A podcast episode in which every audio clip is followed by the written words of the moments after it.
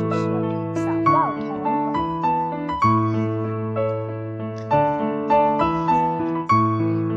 小猫头的早晨天黑黑的，哪怕是在夏天也冷冷的。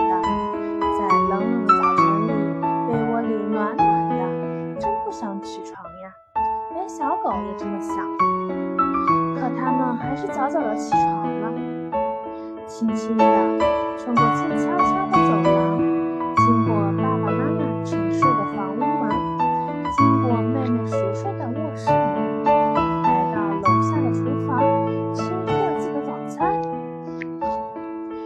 家门，进了车库，飞快地将报纸叠得整整齐齐，用绿色的胶带绑得紧紧的，装进一个大大的红袋子里。装满报纸的自行车可真难骑啊！不过小报童早就习惯了，他可是骑车的小行家呀。路线早就在心里记熟了，送报的方向连想都不用想。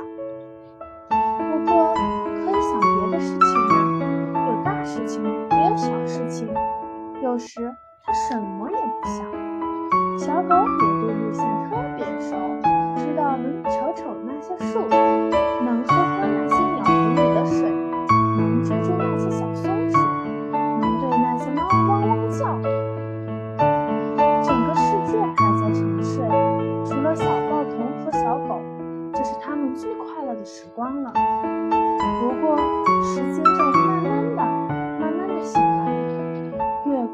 星光渐渐淡去，天空慢慢染成橘黄色和粉红色。小报童送完最后一份报纸，就和小狗赛跑回家了。在清晨飕飕的冷风里，它身后空空的红袋子高高的飘扬着。很快，他们到家了，屋里还是黑黑的，但传来了清晨的声音。轻的讲话。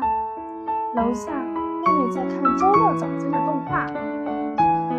回到房间拉下窗帘爬回小床被窝里还是暖暖的。